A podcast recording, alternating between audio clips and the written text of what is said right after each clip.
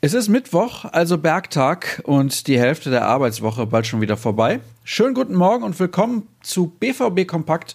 Ich bin Sascha Staat und freut mich, dass ihr mit dabei seid. Bevor es losgeht, nochmal der Hinweis, wir testen dieses Format bis zur Winterpause und sollten wir den Eindruck haben, dass euch das gefällt, dann machen wir einfach weiter damit. Hängt natürlich auch davon ab, ob ihr weiterhin reinschaltet, anderen davon erzählt und so weiter und so fort. Also spart nicht mit Empfehlungen und gerne auch Feedback an uns an bvbkompakt.ruhrnachrichten.de. Wir starten mit dem Rückblick auf gestern. Was ist bei Borussia Dortmund alles so passiert? Extrem viel war nicht los, muss man ganz ehrlich sagen. Aber der Kollege Tobias Jören aus der Redaktion war ziemlich fleißig. Es fand ja wieder ein für die Medien öffentliches Training statt, allerdings ohne Thomas Delaney, der langfristig ausfällt, auch Paco Alcázar, Julian Weigel, Manuel Akanji und Jakob Brun Larsen waren alle nicht zu sehen.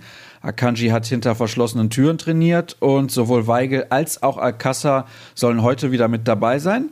Tobi hat sich die Personalsituation mal etwas genauer angeschaut. Und er hat sich der Frage angenommen, ob der BVB über Shootingstar Erling Haaland nachdenkt. Ein neuer Stürmer soll im Winter ja geholt werden und jetzt ist der Norweger ein möglicher Kandidat. Unser Reporter ordnet das Gerücht ein und bewertet, was dran ist. Und damit kommen wir auch schon zum Ausblick. Unser Thema des Tages liefert euch Dirk Krampe. Er nennt die Gründe für den Aufschwung in Berlin. Mehr Gier und eine bessere Einstellung hat er ausgemacht. Aber es gibt auch noch ein paar Dinge, die nicht optimal gelaufen sind. Ab 7 Uhr ist der Artikel für euch verfügbar. Am Abend wird dann wieder gefragt, geantwortet und diskutiert. Zum bereits 21. Mal begrüßen Sascha Klaverkamp und der geschätzte Kollege von Radio 91.2 Matthias Scherf prominente Gäste beim 1909 Talk und die können sich dieses Mal so richtig sehen lassen. Denn Präsident Rainer Draubal ist mit dabei und wenn ihm alle Fragen gestellt wurden, dann übernehmen Rafael Guerrero und Marvin Hitz.